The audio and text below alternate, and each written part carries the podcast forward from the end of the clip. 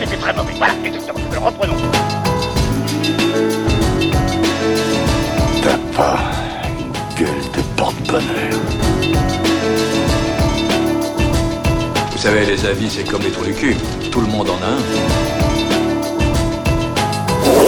Bienvenue tout le monde à After Eight, épisode 110. After Eight, c'est le talk show qui déconstruit la pop culture. On y parle de tout. Ciné, comics, séries, bouquins. Et aujourd'hui, on va parler d'une de nos marottes, une de nos petites nostalgies. On va parler, euh, non pas d'AB Productions, car ça y est, on a, on a fait le tour la dernière fois. On va parler des guignols de l'info. Et je sais que je te sens sourire euh, devant ton micro, Benji. Je sais que tu aimes ça. Oui, bah écoute, euh, on- c'est- c'est- cette semaine, on n'a pas d'invité de prestigieux, donc on est obligé de parler d'un sujet un peu moins intéressant. Donc on va parler des guignols, évidemment. Alors moi, je trouve désolé, pas ça on peut pas moins- faire des prods toutes les semaines. Ah non, non, mais ah, ça suffit. Je trouve pas ça moins intéressant. Non, mais il y a une baisse de les- qualité quand même. hein. Je suis désolé, AB Prod, c'était quand même. C'est AB c'est un peu le haut niveau de la production audiovisuelle française. Les guignols, bon, voilà quoi. AB Prod n'a jamais réussi à... AB Prod n'a jamais réussi à faire élire son à élire un président alors que les guignols arguably ont, ont aidé. Alors, arguably, si tu veux, ont euh, un peu aidé à faire élire Chirac en 95, oui. Voilà, bon on va en reparler. Et euh, d'abord bah écoute, qu'est-ce qui t'arrive Benji? Ça fait un petit bout de temps qu'on s'est pas parlé. Enfin ça fait Ça fait deux semaines. ça fait deux semaines. Non en fait on se on, on discute. Non mais on discute régulièrement. Non, on se parle pas en dehors de le- de- du podcast, je refuse. Oui voilà on Euh, refuse. Et euh, faut le savoir Benji sa vie est dédiée à finir les jeux en série. Voilà, Et, exactement. Donc du coup il a Donc j'ai plus le temps pour rien d'autre. Oui, euh, faut le dire, ta vie, c'est comme une espèce de barre de vie, euh, une barre de, de, de progression, et genre, toutes les séries, t'as 70% sur telle série, 60% sur telle série, tu es méthodique, et donc, tu n'as pas de place pour l'amitié, tu n'as pas de C'est place ça. pour, tu n'as pas de place pour l'amour, pas pour C'est l'amitié. ça, je n'ai pas de vie privée, euh, mais de toute façon, euh, le, le pire c'est que j'attends pas d'avoir fini une série pour en commencer une nouvelle, tu me connais, donc euh, évidemment, ça, Oui, l'important, c'est de pas commencer par le dernier épisode, il faut juste commencer par le début. À jamais, voilà. Voilà. Faut commencer par le premier épisode, toujours. Bon, Benji, Benji, désolé pour cette intro. Euh, c'est quoi ton actu en ce moment? Et ben, euh, du coup, on parle de série, eh ben, j'en ai fini une pour le coup, puisque j'ai terminé, euh, j'ai terminé Mother 3 sur, sur Game Boy Advance. Ah, donc t'as Euh, joué à Mother 1 Et, et donc, alors j'ai joué vite fait à Mother 1 il y a très longtemps, et j'en ai vraiment plus aucun souvenir. D'accord. J'ai- je me souviens un peu mieux de Earthbound déjà, donc Mother 2. Euh, et puis bah, Mother 3 euh, que j'avais euh, maintes fois commencé et j'avais jamais vraiment été au bout. À chaque fois, il y avait, je sais pas, il y avait un- une raison différente pour que, pour que je m'arrête. Et à chaque fois, je me disais quand même, il faudrait que je le termine. Et à, à chaque fois que j'essayais de m'y remettre, je me disais, ah ouais, mais là, je me souviens plus du tout, donc il faudrait que je recommence du début. Et donc finalement, ça y est, là, je l'ai fait, je l'ai recommencé du début, je, je l'ai fait en un seul tenant. Et c'était vachement bien. Des- Pour moi, c'est un des meilleurs RPG de tous les temps. Ah, c'est c'est extraordinaire, c'est vraiment super cool. Euh, alors déjà, euh, on, peut commencer par euh, déplorer que bah, t'es obligé de t'es obligé de truander si tu parles pas japonais. Alors toi, tu t'en sors, mais alors moi, malheureusement, je ne lis pas le japonais, donc bah, je suis obligé d'utiliser une copie pirate traduite en anglais. Malheureusement, à mon grand dame, puisque le jeu n'a jamais été localisé, il n'est jamais sorti du Japon, et c'est c'est vraiment Enfin, c'est dramatique. Quoi. Alors, il, il a été cependant euh, localisé par euh, Starman.net. Euh, c'est c'est les C'est de la fan trad, c'est de la fan traduction. C'est de la fan traduction, mais parmi les membres de Star, il y a des, il y a des traducteurs professionnels de, dans le, le groupe de Starman. C'est Mm. des gens qui ont qui ont mis énormément de passion à à, à l'ouvrage. Et je crois que même le producteur euh, Itoy de, de bah, du jeu, il n'en prend pas ombrage quoi. Ça, ils savent qu'il y a eu un problème et que le jeu est jamais sorti. Et en plus, il est sorti à un mauvais timing. Il est sorti sur Game Boy Advance, qui n'était pas le meilleur au meilleur moment pour euh, pour sortir un, un jeu, enfin un jeu de cet acabit. Bah déjà, à la Ouais. base, il était prévu sur N64. Il y a eu des, des gros problèmes pendant la production de, de- de- du jeu sur N64.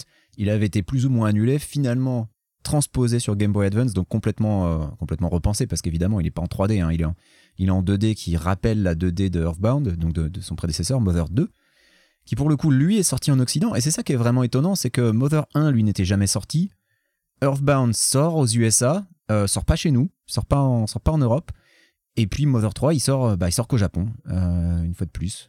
Donc, euh, donc c'est très bien que, que cette fantrad existe parce que ça m'a permis d'y jouer, ça m'a permis de le, de le finir en comprenant ce que Et je faisais. surtout, c'est une fan trad de qualité de qualité Ah, professionnelle. D'excellente qualité, vraiment. Pour le coup, il n'y a, il y a rien à reprocher.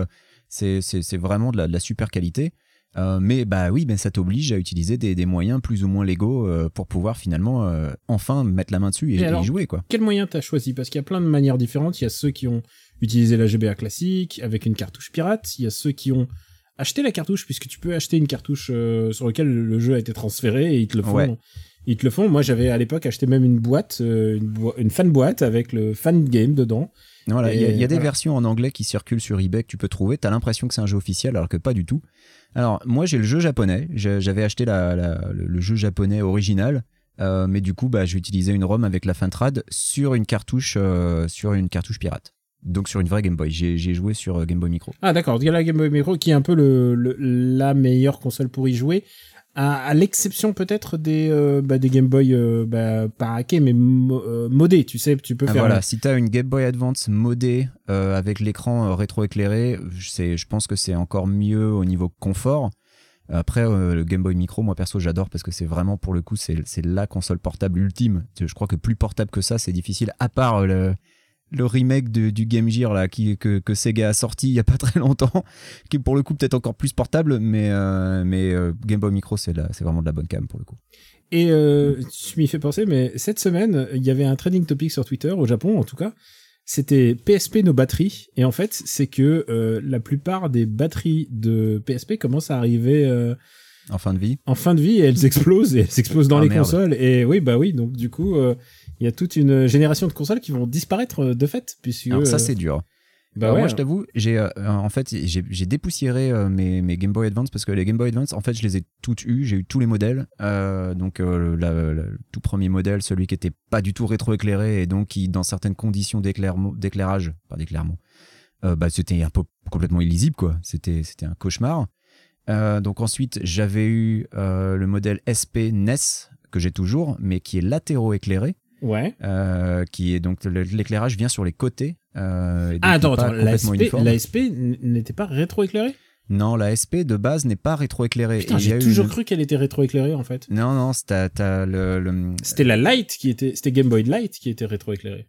euh, le Light, je sais pas, c'est possible. Mais t'as eu un modèle de SP qui était rétroéclairé, si je ne m'abuse. Et ensuite, mais c'est un modèle plutôt, et je sais même pas si on en a eu beaucoup euh, en Europe des, des SP euh, rétroéclairés. Mais non, non, la SP de base est latéro-éclairée, donc avec un, un- une lumière qui vient sur les côtés, et donc c'est pas forcément super uniforme. Mais à l'époque, t'étais tellement content d'y voir quelque chose de nuit, si tu veux, que tu t'en foutais, quoi. Euh, mais pour le coup, le Game Boy Micro, c'est du vrai rétroéclairage avec un écran super fin, et euh, c'est le top du top, quoi. Bah écoute, euh, ouais, je, pense que moi j'y avais re- rejoué sur Game Boy Micro. Et, et je l'avais même fait sur DS, puisque de toute manière la DS était compatible avec les, les jeux GBA. Enfin, c'était la grande époque de, la, de Ouais. rétrocompatibilité des, des consoles portables de des Nintendo. consoles portables de Nintendo. Et Euh, puis bah euh, en fait je l'avais je l'avais commencé sur euh, sur Vita puisque j'ai une Vita euh, hackée parce que l'écran de la Vita de, se défonce quand même. beaucoup, beaucoup de gens l'ont fait sur Vita. ouais. Ouais. Et bah, bah, l'écran de la Vita en même temps, la première Vita, la, la, la tank entre guillemets en OLED, c'est tellement beau. Mais donc voilà, bon, Le- Mother 3, je le déplore honnêtement. hein, si jamais un jour il sort, euh, s'il y a une version qui sort sur Switch ou quoi, je le rachète d'entrée parce que Ah je, oui, je- non, moi, voilà, c'est un jeu que je peux acheter en plusieurs exemplaires pour l'offrir. j'ai ah, j'ai aucun problème avec ça. hein, Je pense que c'est un des, un des, je pense que c'est un des. On n'a pas parlé du jeu au final. hein. Ah ouais, on peut pas vraiment. on a digressé sur les Game Boy. Comment parler de ce jeu un peu, Alors, ce RPG euh, bah, un je- peu unique, sans Euh, spoiler? Écoute, alors déjà, on peut dire que c'est l'œuvre donc d'un auteur pour le coup, un Hitoshi Shigesato, euh, qui était déjà derrière euh, les, les deux épisodes précédents, qui est un mec qui est pas très prolifique quand tu regardes. euh, bah, il a rien fait depuis Mother 3. Parce que ce n'est pas gros. un mec qui, qui ne fait que des jeux vidéo. C'est aussi un écrivain, voilà. c'est aussi un essayiste. Euh, il, euh, il, il- À la base, les jeux vidéo, Voilà. c'est pas son métier. Voilà. Mais et, et ben, on, on- ça se voit qu'il sait écrire le, le bonhomme parce que déjà, on peut, on peut parler de ce qu'était euh, ce qu'était Earthbound, Mother 2, parce que Mother 3 finalement est une suite directe. De, de, de Mother 2, alors que Mother 1 un peu moins. C'est un peu plus euh, disjoint. Ah, mais Euh, euh, pas besoin, pas besoin d'y jouer non plus. hein. T'as pas, non, c'est pas indispensable d'avoir fait Earthbound pour comprendre Mother 3, euh, mais pour comprendre ne serait-ce que bah, euh, le, le- le principal méchant, c'est pas inutile quoi, parce qu'il y a quand même pas mal de références qui y sont faites. Après, c'est accessoire, hein, vraiment. Mais Earthbound reste un excellent jeu, et alors en plus, si je ne m'abuse, pour le coup, il est sur la Super NES, il est sur la Super NES Mini. Il a été dispo quelque part, je sais plus si c'est sur la Switch Online ou la SNES Mini. Attends, je regarde, j'ai ma SNES Mini. Tu parles de quoi. De Mother 3 Earthbound, Mother 2. Ah, Mother 2, il est disponible sur la SNES. Euh, Sur la SNES oui, Mini, ouais. il est sur la SNES Hmm. Mini, voilà, il est là. Donc si Je pensais que tu parlais de Mother SNES 3 Mini, qui lui a été juste Non, sur, non. sur, Wii, sur Wii U, sur le Virtua Console. il est sorti sur Virtua Console, Ouais, Ah, mais japonaise. ouais bien sûr. Bah oui, Voilà, ça, ouais. ça- ça aurait été trop beau. Tu vois, je savais même pas qu'il était sorti sur Virtual Console japonaise, mais pour le coup, euh, euh, Earthbound, lui, donc est disponible sur la SNES Mini, mais c'était la première sortie en Europe de Earthbound, la SNES Mini. Je crois pas qu'il soit sur la SNES Online, mais euh, je pourrais l'allumer pour vérifier. Mais bon, bref. Toujours est-il qu'il y a un moyen de jouer à Earthbound légalement de nos jours, c'est la SNES Mini. Et Mother 3, bah, il y en a, y en a pas vraiment, à moins de, bah, t'achètes le jeu japonais et puis, euh, puis tu le patches et puis, et puis bon, tu, c'est vraiment beaucoup d'emmerde et c'est vraiment très dommage parce que on, on sait que Mother 3 est un des jeux préférés de, de, de Reggie Fils-Aimé. Il l'avait avoué à une époque. Euh, qu'il y avait du coup plein de gens qui espéraient que, que le jeu sorte chez nous, mais ça n'a jamais été le cas. C'est quand même triste hein, tout ça. C'est quand même triste, parce et que je pense que c'est un des jeux les plus bouleversants de ma vie. Alors, ça explique. C'est juste l'histoire d'un gamin qui, qui se re- de plutôt de jumeaux même. euh, c'est qui- deux jumeaux, c'est Klaus et Lucas. Parce qu'il faut le rappeler, Nintendo, ils utilisent à fond les univers de Earthbound et de Mother 3 dans Smash, Et mais ils ils sortent pas les jeux, quoi. Et euh, ils se retrouvent euh, et le village euh, dans lequel ils habitent sont envahis par euh, une, force démoniaque, par une armée, et qui va prendre le contrôle de, de cette ville. Et au fur et à mesure, au fur et à mesure des années, va, va carrément prendre en- prendre le contrôle complètement du pays. Et, et c'est une genre c'est comment dire, c'est Veilive de, de Carpenter, mais à l'échelle d'enfant. Ouais, il y a un peu de ça, ouais. C'est-à-dire, c'est vraiment, c'est un, c'est on te montre un, qu'est-ce que c'est que le- la dictature, euh, la dictature sans que- intuiti- euh, intrusive, euh, sans que, sans que, ah, voilà, en étant des gamins, c'est à hauteur de gamins et en même temps c'est d'une finesse, c'est un, c'est un jeu d'une finesse extraordinaire en fait. Euh, Et c'est voilà. très touchant, c'est très bien écrit. Euh, tu diriges plusieurs personnages euh, au début alternativement, ensuite tu as des équipes qui se font. Euh, Ouais, il y a bah, d'autres personnages qui sont introduits, il y a des, il y a, il y a un chien. il y a un chien euh, qui, qui devient un personnage à part entière. euh, et puis, puis c'est très touchant, quoi. C'est très touchant parce que c'est bien écrit. On peut le dire, hein, allez, dans, dans la première heure de jeu, ta mère meurt.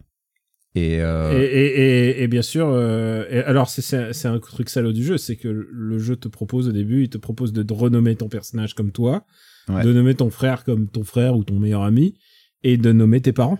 de et- nommer tes parents, de nommer ton chien, de choisir ta et- bouffe préférée. Et le truc, c'est que évidemment, la mo- moitié des gens ont sans doute donné le nom de leurs parents à, Mm. à, euh, aux, aux parents du héros, et que vu que tes parents disparaissent au début, tu fais aïe, putain, c'est c'est dur quoi. Voilà, parce que ta, ta mère meurt, et ton frère disparaît, et ton père part à la recherche de ton frère. Donc, euh, donc en gros, t'es tout seul, quoi. T'es un peu livré à toi-même avec ton chien. Mais, euh, mais c'est vraiment une histoire, c'est vraiment une histoire très bien écrite, très bien racontée, et très touchante. Il y a des passages super touchants. Euh, moi, je t'avoue qu'il y, a un- passage où un, un personnage qui était un peu secondaire te raconte tout un tas de choses sur le lore, fait toute une séquence d'exposition sur qu'est-ce qui s'est passé vraiment et te donne plein d'explications. Et là, quand j'entends la musique qui démarre et c'est euh, Gymnopédie d'Eric Satie, j'étais là, mais quoi? Ça m'a sur le cul, quoi. J'étais vraiment épaté. Donc, euh, je ne peux que recommander Mother 3. Ça fait presque un quart d'heure qu'on en parle. On a finalement pas tellement dit de choses sur le jeu, mais c'est c'est vraiment un jeu de rôle incroyable qui n'a pas peur de bousculer les codes, euh, de, de tu vois casser des conventions. euh, euh, je pense à certains boss, sans vouloir trop en dire, mais c'est vraiment génial. Il y a, il y a peut-être un seul défaut, un seul défaut. Il y a beaucoup de grinding. Il y a vraiment des moments où tu vas te faire ouvrir en deux par certains boss, alors que, alors jusque-là ça se passait même- bien. Je trouve quand même que le système est très permissif. Et alors le système est permissif parce que ce que, ce que j'ai trouvé très intelligent, c'est que quand tu prends un coup fatal, ta vie diminue graduellement. Et donc si tu arrives à tuer ton ennemi avant que ta vie arrive à zéro, bah tu t'en sors. Mais euh, mais il y a quand même des, y a je quand même trouve, des ça- je trouve passages que, je trouve sont... que c'est très malin comme système. ça c'est très malin. C'est-à-dire, si, si, ça- si tu si es assez rapide, tu peux ne pas mourir. Voilà, mais ça peut se retourner contre toi parce que si tu te heal, ta vie elle monte aussi progressivement. Et si tu fais le combat trop vite et que l'ennemi a le temps de te retaper, ben, d'un coup, pouf, ça s'arrête là où c'était et ça redescend. Donc euh, ça, ça peut être, euh, ça peut jouer contre toi. Mais euh, voilà, le, vraiment le, seul, le principal inconvénient, c'est qu'il y a beaucoup de grinding. Après, bon, ça, ça se passe quand même assez bien globalement, mais il y a vraiment des moments où, bon, bah là, va falloir pendant deux heures faire du pex et aller tuer des monstres. Et ça, c'est un peu dommage. Mais c'est vraiment le seul reproche que j'aurais Parce que pour le reste, c'est génial, quoi. Les graphismes sont enchanteurs, euh, la musique est super, l'ambiance est géniale. Euh, on l'a pas dit, mais il y, a une mécanique de, jeu rythme, de jeu musical dans les combats.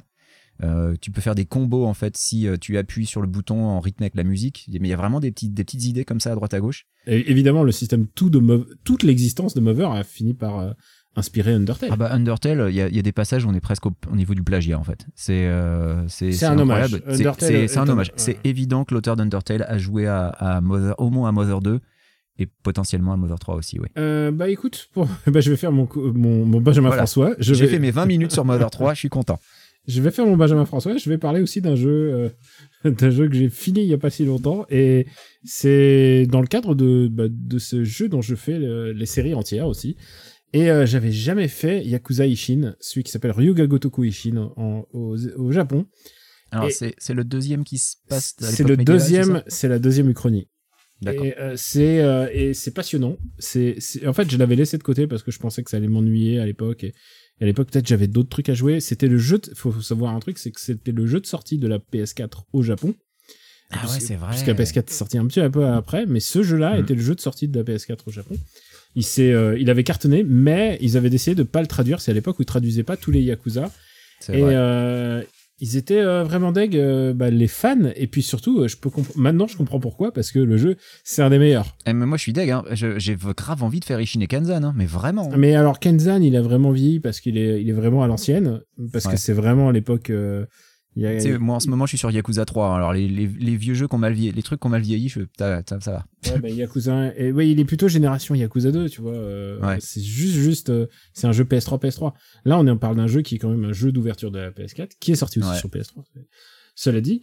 Et, euh, et qu'est-ce qui est rigolo dans Yakuza Ishin, c'est que c'est une uchronie où euh, Kiryu Kazuma, oublions Kiryu Kazuma, donc le héros charismatique, il est, Mm. euh, il est Sakamoto Ryoma. Et Sakamoto Ryoma, c'est un samouraï euh, révolutionnaire. Et c'est un samouraï, c'est une, euh, c'est un homme politique et c'est un, c'est un des emblèmes les plus importants de l'histoire du Japon.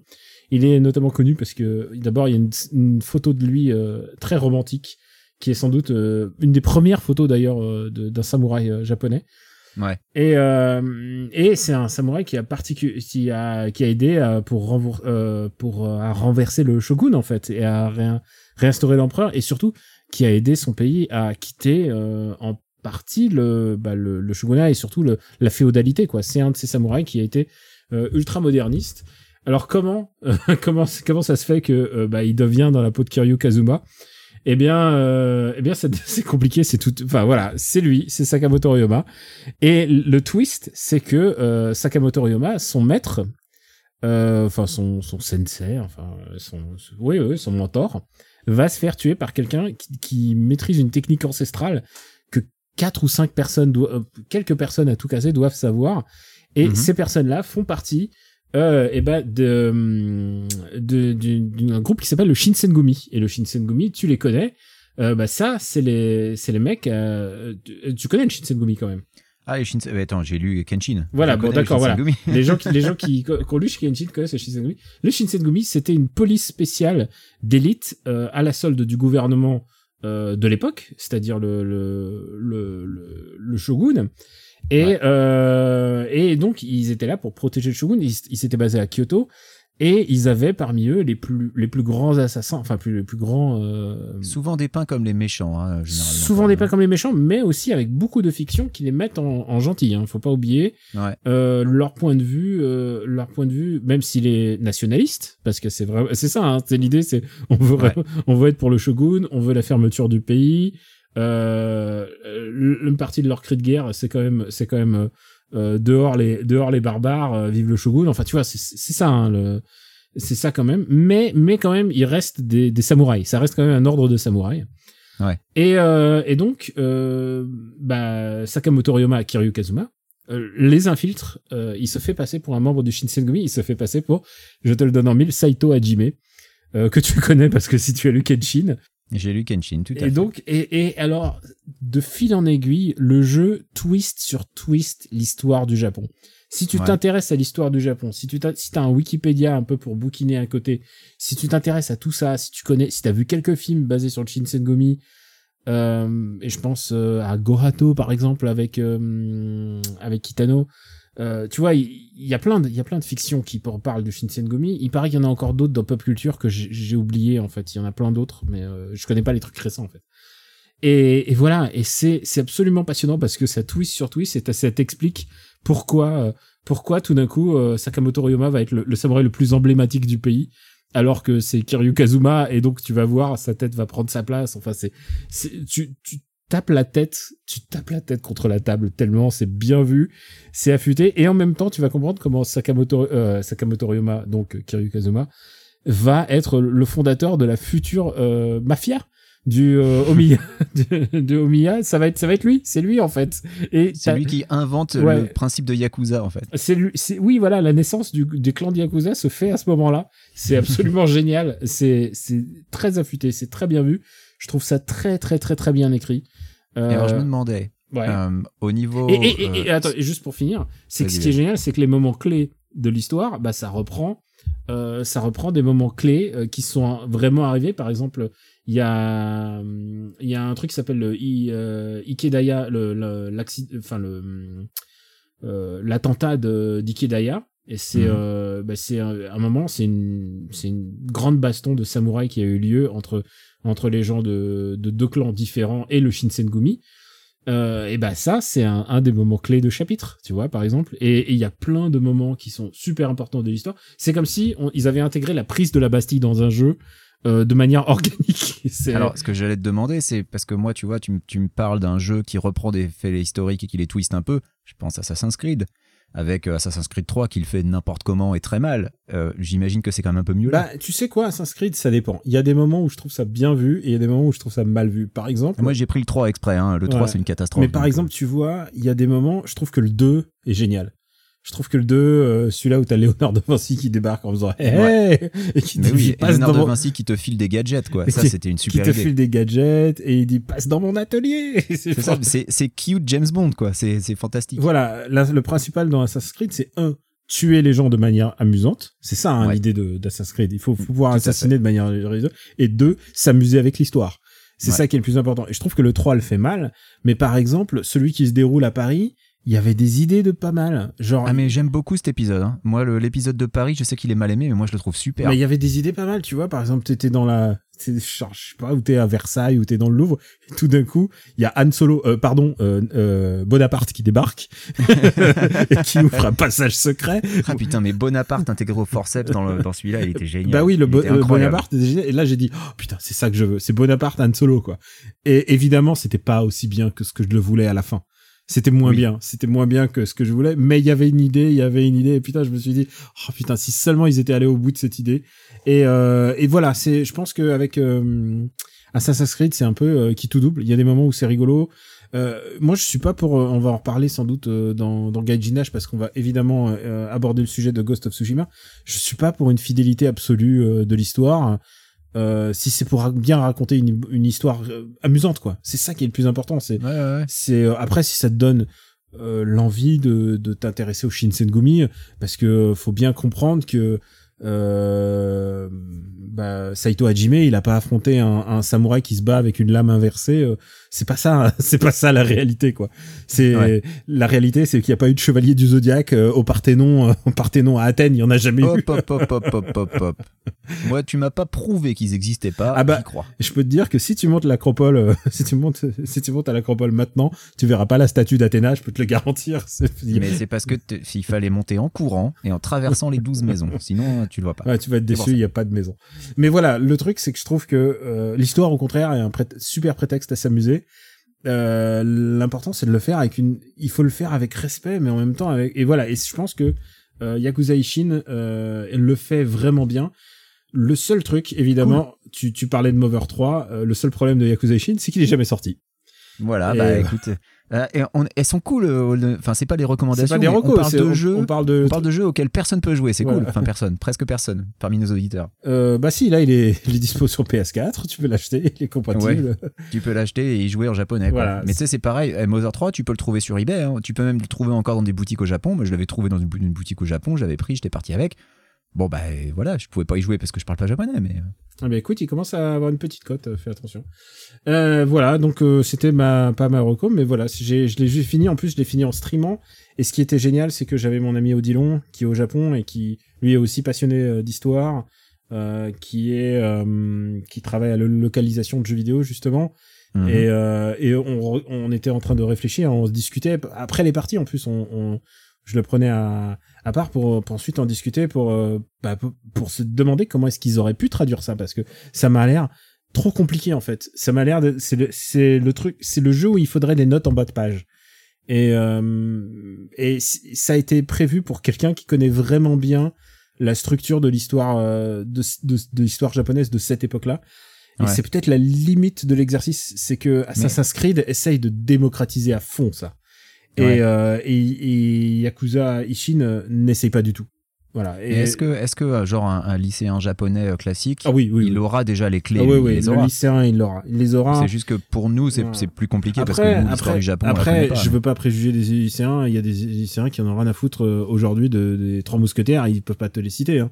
Euh, Hmm. Voilà, c'est à peu près de ce, ce voilà. Est-ce qu'il connaît Alexandre Dumas? Est-ce qu'il connaît euh, T'as pas besoin de connaître plus que le- les trois mousquetaires. Si tu peux connaître 20 ans après Vicomte de Bragelonne, mais c'est pas ça l'idée. C'est de. Est-ce que tu as une- au moins une connaissance sommaire euh, donc euh, donc voilà ouais c'est c'est un jeu que je recommanderais mais, mais voilà il me reste il me reste un jeu j'ai jamais fini Kenzan, j'étais à la moitié de Kenzan et euh, je me dis qu'un jour ils vont le faire un remake parce que à mon avis c'est Ouais. location est trop bonne et puis surtout euh, Miyamoto Musashi t'as pas besoin de beaucoup connaître le, Ouais, le puis. Miyamoto Musashi est vachement plus connu quand même euh, Oui. parmi nous. euh, c'est-à-dire que entre, entre Vagabond et puis. euh, il y a quand même la Pierre et 300 Sabre et il y a quand même 300 ans qui les séparent l'autre c'est quand Ouais. même ça fait partie de l'histoire et Miyamoto Musashi fait partie quand même du mythe donc euh, tu Ouais, peux tu peux broder de manière de manière royale autour euh, et euh, et puis j'ai jamais fait euh, Kiwami 2 et euh, du coup euh, il me reste encore Kiwami 2 à faire et, après Bah- c'est bon ma bucket list est faite Moi, j'avoue que Kiwami 1 et 2, ça me tente un peu pour voir les différences avec le 1 et le 2, mais avant, j'aimerais finir les autres. Et comme en ce moment, je suis sur le 3, et que franchement, c'est vraiment, c'est la première fois que j'ai j'ai- j'éprouve pas le besoin de retourner sur un Yakuza. Genre, quand j'y retourne, c'est genre, ah bon, allez, j'y vais là. Pff. Enfin, c'est. euh, ouais, non, le 3, en plus en version censurée, en version occidentale, c'est vraiment. euh, mais ouais mais bizarre, si quoi. tu veux euh, je te- je t'envoie une vidéo de la fin et t'auras le résumé hein. non, mais je vais le faire. Écoute, je viens, enfin, ça y est, j'ai quitté. euh, j'ai quitté. c'est où C'est Hokkaido qu'il est au début? Non, c'est pas Hokkaido. Okinawa. J'ai quitté Okinawa, je suis de retour à Kamurocho, donc les, les choses sérieuses vont commencer, mais. Putain, mais les, quatre- les, les, je vais dire 4 heures, non, les, les 8 premières heures à Okinawa, mais quel enfer, quoi. Ouais, ouais, oh là là, mais que- quelle idée, quoi. c'est ce que tout le monde dit bon allez est-ce qu'on passe au sujet de notre émission? Allez, il serait temps. tu m'étonnes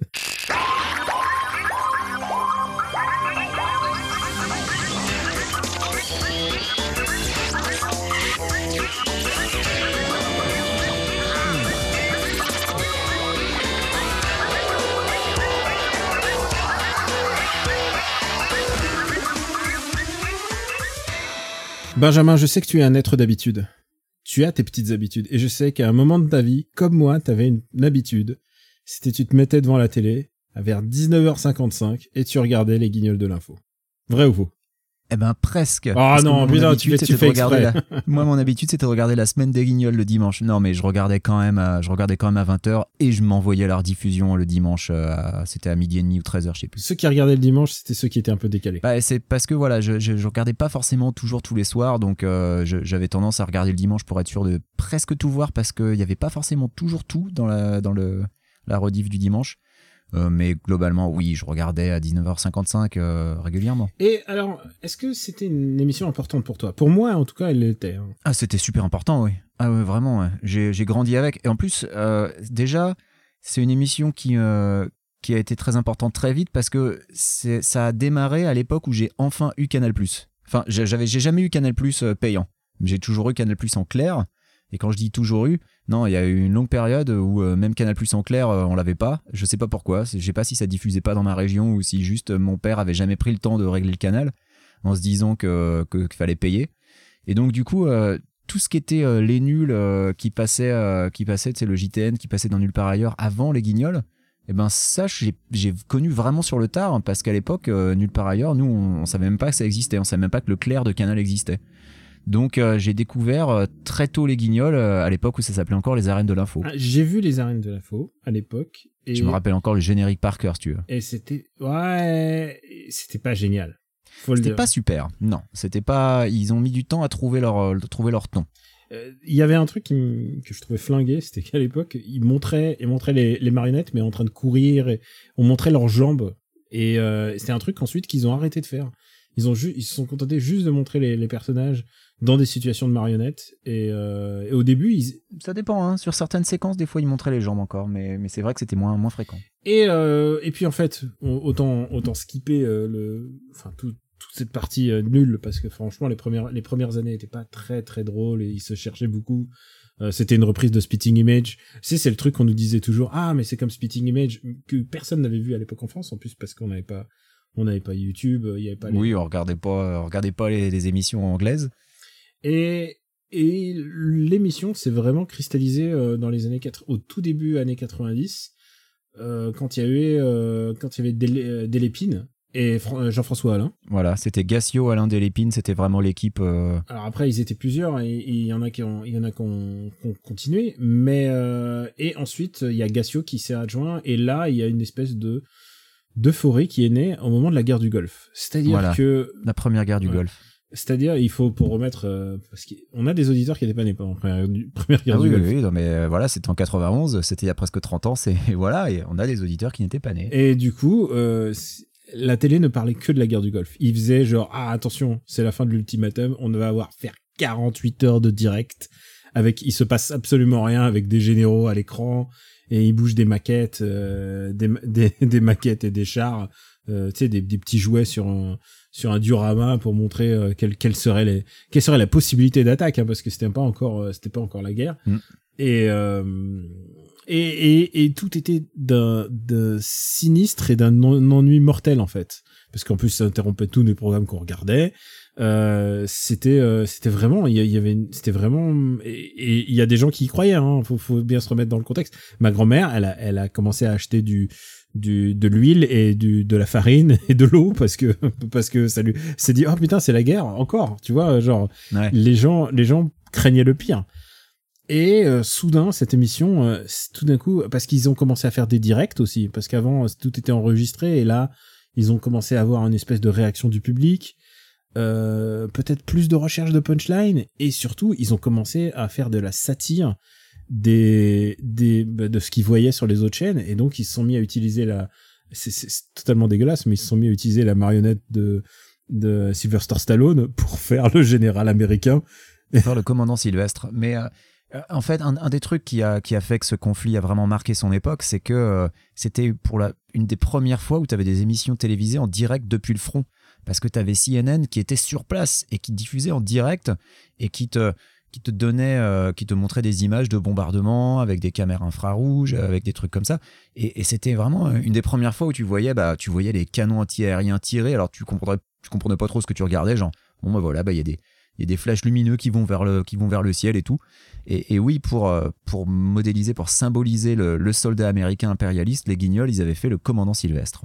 Et, et puis ils avaient une belle tête de turc euh, pour pour le JT puisque enfin ils se sont toujours défendus d'être hargneux mais pour le JT ils avaient euh, PPDA donc Patrick Poivre d'Arvor oh, ça aussi ça parle pas du tout aux plus jeunes Alors ça parle pas au tu, tu aux plus jeunes, mais euh, Patrick Poivre d'Arvor, c'était un, c'était le présentateur du journal télévisé de TF1. C'était le journal télévisé bah, le, le plus regardé à- sur cette, euh, sur cet horaire-là. et puis il est resté euh, il est resté 20 Et il ans est resté, euh, ouais, il est resté. euh, je crois qu'il a commencé sur, euh, sur la 2, si Ouais, je ne ouais, m'abuse. il- Et, il- quand il est passé sur TF1, il est resté 20 ans. ouais. Oui voilà donc c'est vraiment c'était le, le pilier de, c'était le pilier de barre hein. c'était vraiment Et le, il a été, euh, il a été évincé euh, comme une vieille chaussette en 2008 euh, de manière pas très clean. Je crois qu'il était pas très content d'ailleurs. bon si écoute bien. bon, chacun sa life hein, là-dessus Écoute, ben, moi je me rappelle que mon, mon père n'était pas fan de, de Darvor, déjà parce que bah, euh, TF1 c'était quand même un peu considéré comme la, la chaîne, la chaîne de droite.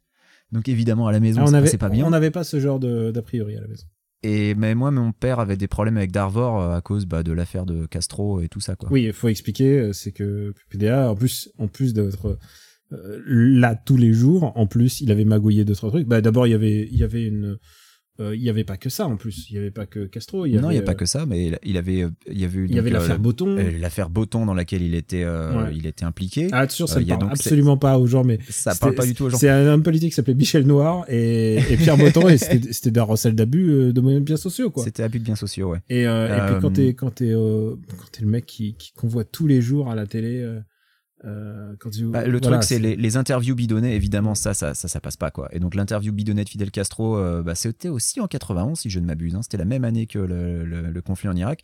Et tu t'avais, euh, pendant le conflit en Irak, euh, l'interview d'un faux garde du corps de Saddam Hussein. Ah bah C'était. oui. euh, alors, c'était pas une interview euh, en personne, si je, si je me souviens bien, mais euh, là, là aussi, c'était, c'était bidon, quoi. Enfin, bref. Il, a, il avait des affaires, euh, des, il avait des petits problèmes. Voilà, il était, il était pas, c'était- voilà, c'était pas, c'était pas Tintin reporter quoi. Et, et le truc, c'était bon, il était devenu l'emblème, mais alors au, au fur et à mesure, les, les, les Guignols ont commencé à avoir quelques marottes, quelques personnages importants. Euh, je pense que, euh, bah, évidemment, euh, Mitterrand était devenu, euh, c'était ceux qui se moquaient le plus. Alors il faut, faut, faut, par- faut parler d'un truc, c'est Tu qu'ils veux parler du bébé de show avant? ils étaient en décalage. Eh, eh, pour, eh, on a tenu, on- je sais pas combien de, de minutes d'émission, on n'a pas fait une seule imitation. Pas une seule Pas une imitation seule pour imitation, mais faut quand seule- même préciser Restez que jusqu'au bout. concept, voilà, faut quand même préciser que le concept de marionnette pour moquer des personnalités et surtout des politiques existait déjà en France. On avait déjà euh, quelque chose qui s'appelait le Bébé Show, qui était une production euh, Colaro qui passait sur TF1, donc euh, la concurrence, et euh, qui eux, pour le coup, étaient vraiment focalisés sur la politique. Et, euh, et qui sont, et, qui sont et endormis. ça a commencé en 82, le Bébé Show. Ouais, mais eux, Et c'était très féroce. Et en fait, ça s'est progressivement, c'est progressivement devenu de moins en moins drôle, ça, surtout. ça s'est naphthalisé et eux, ils ont réussi à trouver le ton et surtout à étendre le le prisme, c'est-à-dire ils sont tout d'un coup ils se sont mis à prendre faire des sportifs. Et il y avait Johnny Hallyday et Johnny Hallyday était moqué euh, bah, avec ce mythique à que coucou. à la boîte à coucou, c'était c'était extraordinaire la boîte à coucou. Sans transition, je reçois un revenant, Johnny. Ah, que salut, mon PPD. Ah, que salut tout le monde Alors Johnny, on vous avait pas vu depuis très longtemps, et puis là, ça y est, c'est reparti. Vous êtes à la une de tous les magazines. Qu'est-ce qui se passe? Vous sortez un disque? Ah, que non, que je sors une fiancée. Hum, Attendez, on la connaît déjà, celle-là. Ah oui, mais que c'est une compile, hein. Que c'est les meilleurs moments de mes vacances avec Evelyne. Hum, Adeline, Johnny. Ah, que désolé. Que ton Johnny, il a pas eu le temps de lire le journal. Mais attendez, c'est énorme pour parler d'une semaine de vacances. Ah, que c'est la crise, mon PPD, hein. Que c'est pour ça que ton Johnny, il a été obligé de vendre toutes ses vieilles photos de vacances. Hum, La crise. Ah, que ouais. Que ton Johnny, il a été obligé de fermer sa boîte à coucouterie, hein. Que maintenant, les boîtes à coucou, elles sont fabriquées en chicorée chez les nazis du Sud-Est, hein. Mhm. Que moi je dis, c'est du jumping social. Ouais, ouais. Que c'est honteux. Que ton Johnny, il a le cœur gros sur sa patate. Hum, C'est vrai, c'est malheureux. Donc ça y est, votre boîte à machin, c'est terminé. Ouf. Ah, que ouais. Quel dommage. Bah, que j'en ai bien toujours une sur moi, euh, pour faire rire les enfants. Oh non. Que si tu veux, mon PPD, euh, c'est juste pour te faire plaisir. S'il vous plaît, non, non, non, non. D'accord. Ah, que coco. Excusez-nous, ça se produira plus, hein. Vite les radios d'actualité. ah, que coco. Et, euh, et TF1 c'était devenu la boîte à con. Enfin, c'était, Oui. ça n'avait aucun sens. Et puis euh, voilà, ils avaient le sens de la formule et le sens de la formule. euh, il y avait Jean-Pierre Papin, si je me souviens, dans les premières années. Mais bien sûr. Euh, Mais il y avait Jean-Pierre Papin euh, qui était souvent euh, avec Eric Cantona. Et C'était la, c'était la fameuse époque euh, de bah, la, la Coupe du Monde en Amérique euh, à laquelle euh, on n'est pas allé. Et euh, et t'avais euh, souvent Papin qui était plutôt exalté, euh, plutôt euh, qui parle, tu sais, que, qui te claque une grosse patate ras du poteau. euh, et puis à côté de ça, t'as Eric Cantona qui te sortait des réflexions philosophiques euh, auxquelles tu comprenais rien. Et c'était euh, généralement le, le duo. Euh, c'était assez drôle. Sans transition, un petit message personnel de deux grands amis de David Ginola, Jean-Pierre Papin et Eric Cantona.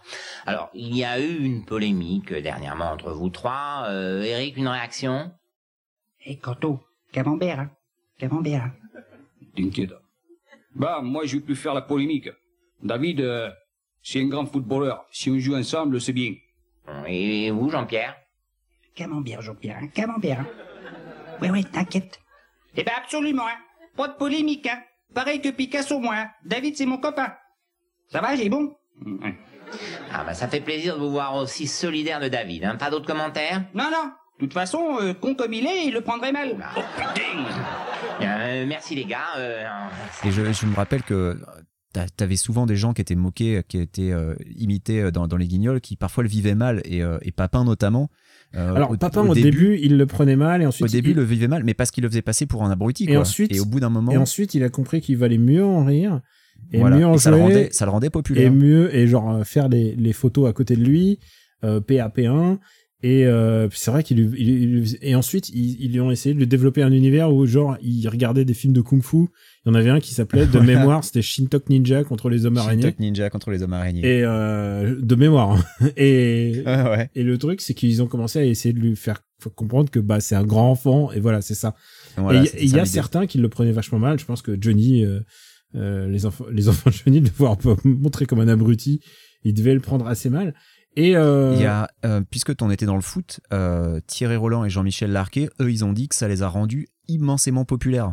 Que avant qu'ils soient moqués dans les guignols, ils se faisaient généralement insulter ou siffler quand ils arrivaient dans les stades, mais qu'à partir du moment où ils ont eu leur, leur marionnette habituelle avec les gimmicks aux guignols, bah on leur sortait les réflexions des guignols à la place les, et les répliques des guignols, et que du coup, ça les avait rendus super populaires. Donc, bah, eux, les stades, les stades chantaient tout à fait Thierry, quoi.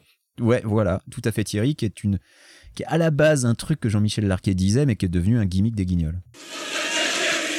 Goli, Waddle.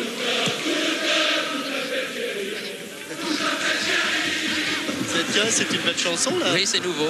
Ah, Ça vient de sortir. qui on va pas parler là. Oli, Durand.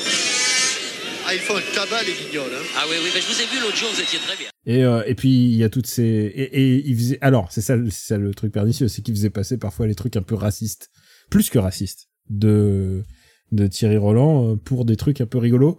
Je pense que euh, je pense je pense qu'ils ils, ils n'ont jamais été dupes quant à quant au contenu raciste de du mec quoi. Que, que c'était un- c'était quand même un sale type euh, qui, qui a dit des horreurs et euh, c'était pas juste euh, le mec qui disait on aura beau dire on aura beau faire quoi. Voilà, mais dans, généralement, dans le duo des guignols, t'avais Thierry Roland qui sortait des énormités et Jean-Michel Larquet qui euh, soit s'en offusquait, soit essayait de minimiser Ouh, le truc Thierry derrière. Quoi. Ouh là là, Thierry, je pense que vous allez un peu loin. Enfin, tu Oui, vois, parce que c'était et, Thierry Roland qui dit toujours ah euh, c'est euh, c'est pas un tir de bédouin ça et et, et attention attention je fais une citation c'est une phrase de Thierry Roland l'original c'est pas une phrase des Ah oui, Guignols Ouais. ce pas- non non donc c'est un- un- un- un gros fumier quand même En médecine, la recherche fait chaque jour d'énormes progrès, mais il y a certaines maladies qui restent incurables. Exceptionnellement, nous vous demandons d'éloigner les enfants du poste pendant la diffusion de ce reportage. La maladie de Gilles de la Tourette, mal étrange, qui pousse celui qui en souffre à proférer des injures aussi saugrenues que soudaines, Radasse, pute, pute, grosse salope, salope, enculé, enculé, radasse, pute. sans pouvoir se contrôler dans la majorité des cas. Certains réussissent malgré tout à vivre avec. Ah là là là là là, non, pas comme ça Mais c'est pas possible, il est... Ah, je veux pas être mal poli, mais là, j'en mimi. Oui, concentrés, l'esprit occupé par une action importante à leurs yeux, dans leur métier, ils se contiennent presque. Mais en privé, ils ont du mal. Thierry Roland, merci de nous recevoir chez vous. Je te chie sur la tête, moi, connard. Oui, bonsoir. Vous souffrez de la maladie de Gilles de la Je Tourette. t'emmerde, toi, va te faire enculer avec ta tourette. Qu'est-ce que tu m'emmerdes? Rien à foutre, moi Oui, cette maladie... Mais pauvre merde, je m'en branle, moi Eh oh, non, mais qu'est-ce qui me fait chier, ce con-là? Oh Oui, nous vous avons suivi ce matin dans votre vie de Oui, tous vous les m'avez cassé les couilles, bande de cons Oui, nous le voyons tout de suite. Bonjour, monsieur Je Roland. t'emmerde, ça de pute. Une baguette bien cuite comme d'habitude Non, deux. Une, je la prends, et l'autre, t'inquiète la bête dans le cul, vieille coufiasse pourrie. Voilà. Il vous faut autre chose Oui, que tu fermes ton claque-merde, espèce d'enculé Bonne journée. Salut, tas de con Mais c'est quoi, ce reportage de mes couilles? Ça n'a pas d'intérêt, cette connerie de merde Mais si, Thierry, cela permet à beaucoup de gens de découvrir cette étrange maladie, d'en parler. Mais je suis pas malade, connard Je te chie à la gueule T'es qui, toi? Compte fils de pute de journaliste de merde Attention, derrière la maladie de Gilles de la Tourette se cache parfois juste un gros malpoli. Bah, je suis comme je suis, je t'encule avec une poignée de sable, moi, galeux Mais il y, a un- il y a un truc qu'on n'a pas dit, c'est que euh, les guignols euh, ont aussi permis à une génération entière de finalement s'intéresser à la politique. Parce que tu as des hommes politiques euh, qui, qui sont restés euh, grâce aux guignols, enfin tu vois, dont, dont on n'aurait pas forcément beaucoup parlé euh, à, à une certaine époque. Ils, ils ont fait, euh, le- ils ont fait un, je vais pas dire un boulot, mais euh, ils ont, ils ont intéressé une partie de la population à des sujets qui les intéresseraient pas forcément, euh, pas forcément sinon quoi.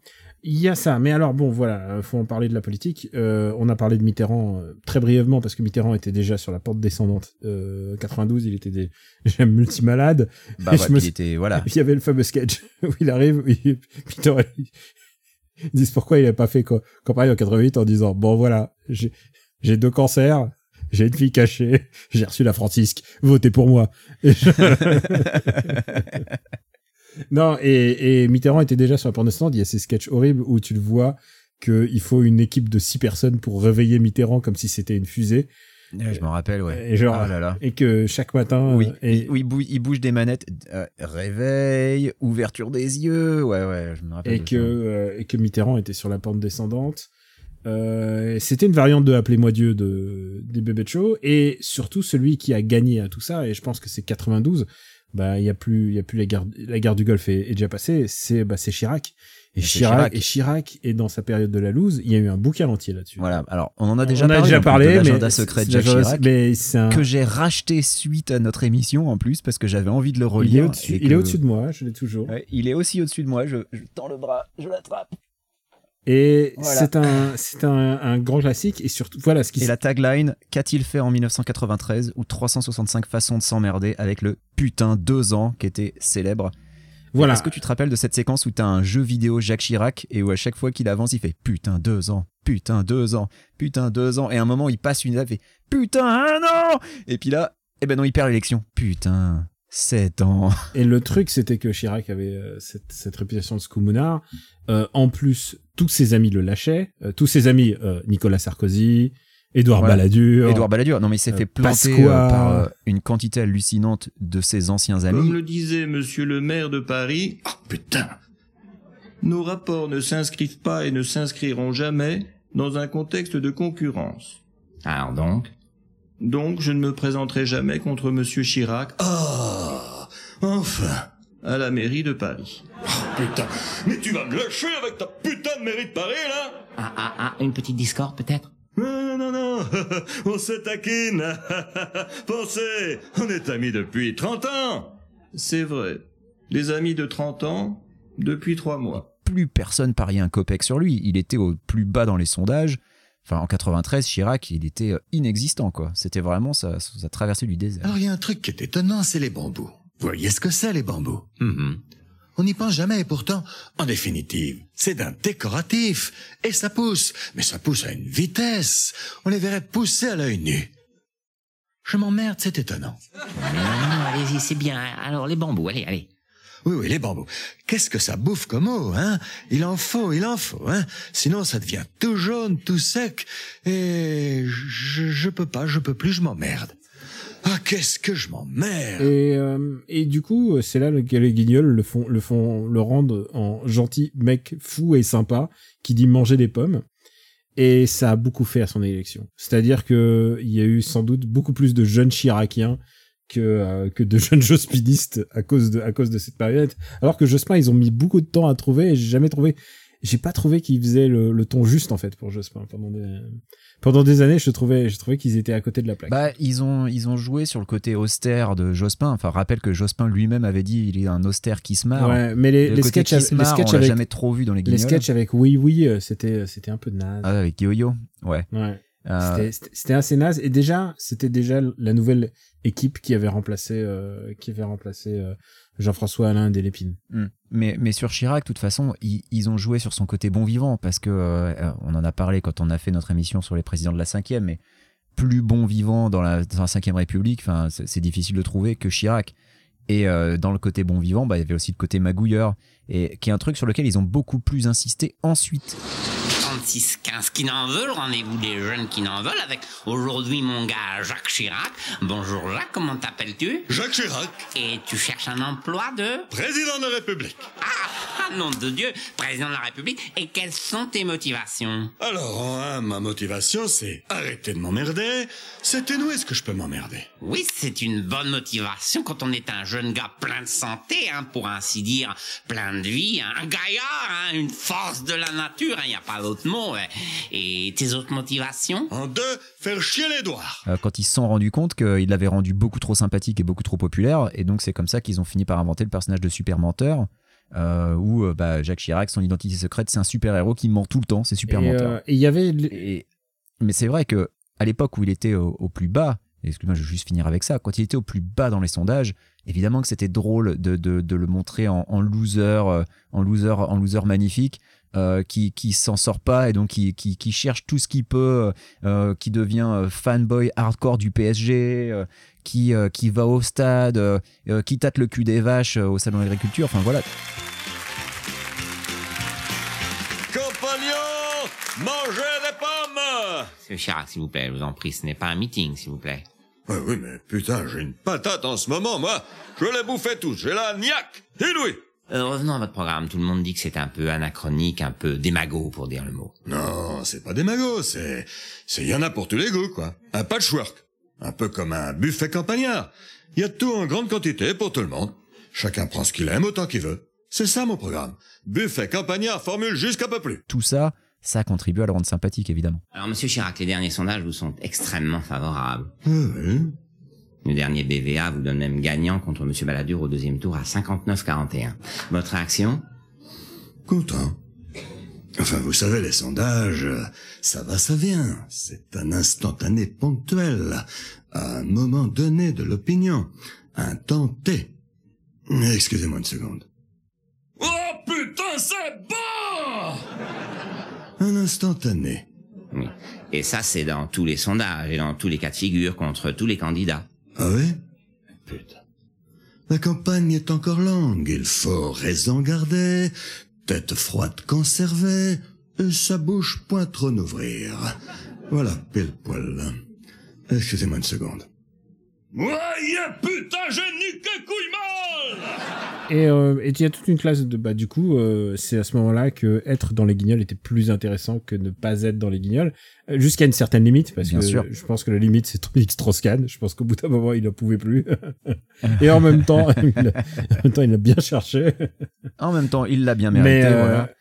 Mais oui, il y, a- il y a une époque où euh, les conseillers en communication des politiques disaient surtout, surtout, Ouais. ne vous plaignez pas de vos Et, euh, marionnettes des guignols. il y, en a certains qui ça ont aide, joué avec je pense euh, euh, Douste Blasi qui faisait euh, Douste Blasi je tout le monde se fout de Douste Blasi et là tout d'un coup les gens faisaient un effet euh, un effet et effet. euh, voilà Mais tu vois, euh, François, François Léotard, par exemple, lui, je suis pas sûr que sa marionnette l'ait rendu vraiment sympathique. Alors, alors il y avait un sketch avec François Léotard où c'est un, c'est un gamin débile. C'est Forrest Gump. Et oui, c'est le, ils ont refait le, ils ont refait Forrest Gump mais avec François Léotard et ils font votre fils est là et ils montrent le, ils, ils montrent le, le, la courbe sur laquelle se trouve son fils et il est tout en bas. V- Votre Et, fils euh, est différent. Et, diff- et donc, et, et ils disent, et par le plus grand des, et genre, par le plus grand des miracles, ils se retrouvent chef de la guerre. Mais ils avaient, euh, ils avaient, ils avaient des bonnes gimmicks. C'était ça, en fait, leur truc, c'était de trouver des bons gimmicks. Et, euh, et je pense que ça, voilà, le moment où ça s'est, il y avait euh, évidemment Bernard Tapie, qui était vraiment un bon client. Ah putain, un nanar, Qui la est- combine un nanar, Qui était un client à bon mot. Enfin, tu vois, genre, tout d'un coup, il- le moindre mot que disait Bernard Tapie, euh, ça devenait une blague, genre, euh, je vais rempoter le bambou. J'adorais cette expression. Bah, Bernard Tapie, sa marionnette, c'était le mec euh, très viril, euh, très mascu, euh, qui se pointait euh, Ouais, démago, bonhomme un- à PPD. C'était un gros démago. C'était un gros démago et, euh, et voilà. Et, et- mais ils ont, ils cachaient pas que le mec c'était un magouilleur de première, quoi, parce que la combine à nanar, c'est vraiment exactement ça. Voilà, sans transition, je reçois Bernard Tapie. Salut bonhomme. Oh, dis donc Bernard, vous m'avez l'air en forme pour quelqu'un qui sort du tribunal. Bah, je vois pas pourquoi je ferais la gueule, hein. Les gens sont contents, c'est bourré, j'ai que des bonnes critiques. Hum. Vous n'êtes pas inquiet Tu rigoles, je suis impatient d'y retourner, oui. Marc Lundi, je l'ai ramené moi, j'avais un de ces putains de tracks, moi. Ah oui, les accusations de Jean-Pierre Bernès. Ah non, que j'en ai à branler du maboule, moi. Non, j'avais la pétoche de la première. Juste avant d'entrer en scène, t'es serré, là, t'es comme un nœud. Mais une fois lancé, les mots s'enchaînent et puis c'est parti. Ah bah ça oui, hier vous avez carrément insulté Jean-Pierre Bernès. Ah ouais, mais les gens étaient hyper chauds, j'y suis allé à fond. Avec l'autre dépressif, là, on est un vrai couple de comédie. Le gentil, le méchant, le beau, le moche, le rachot et la baraque. Bon bah là, t'avais Joe Lexomil et Nanar Laburne. C'est sûr que c'est carton, hein. Et génial, Bernès. On dirait Raymond Barre qui aurait piqué la perruque à Yves Duteil. Ah, Vous avez carrément parlé trois heures au tribunal. Bah, je me sentais bien. Au début, je les ai attaqués à l'émotion. La voix un peu en dessous. Comme ça, l'oreille s'ouvre, tu calmes. Là, tac, petite vanne. T'alimentes la sympathie. Tu reviens sur l'émotion pour bien les choper. Et là, paf, grosse vanne, éclat de rire, ils sont à toi. Après, tu, ils te lâchent plus, tu les emmènes où tu veux. Tu sais, les gens, c'est comme les canards, hein. Tu les encules une fois et après, ils te suivent partout, hein. Non, écoutez, on, on peut pas dire ça, hein, Bernard. Mais euh, il y, avait- il y avait des il y avait des marionnettes sur des mecs qui étaient pas forcément tu te rappelles la marionnette de Gérard Longuet? Ils s'en sont pas beaucoup servis mais euh, mais qui lui donnait un air encore plus antipathique que le vrai Mais mec c'était ouais, un exploit quand Ouais, même ça, c'était ouf. il, y a- il y avait, il y en avait où, genre, tu- ils avaient des gimmicks assez rigolos. Je, je me souviens de euh, le président de Peugeot, j'ai un trou de mémoire sur son nez. euh, ah Jacques Calvet Jacques Calvet. Jacques Calloway Il faisait Calvet et à chaque fois, il arrivait j'ai eu un problème de voiture.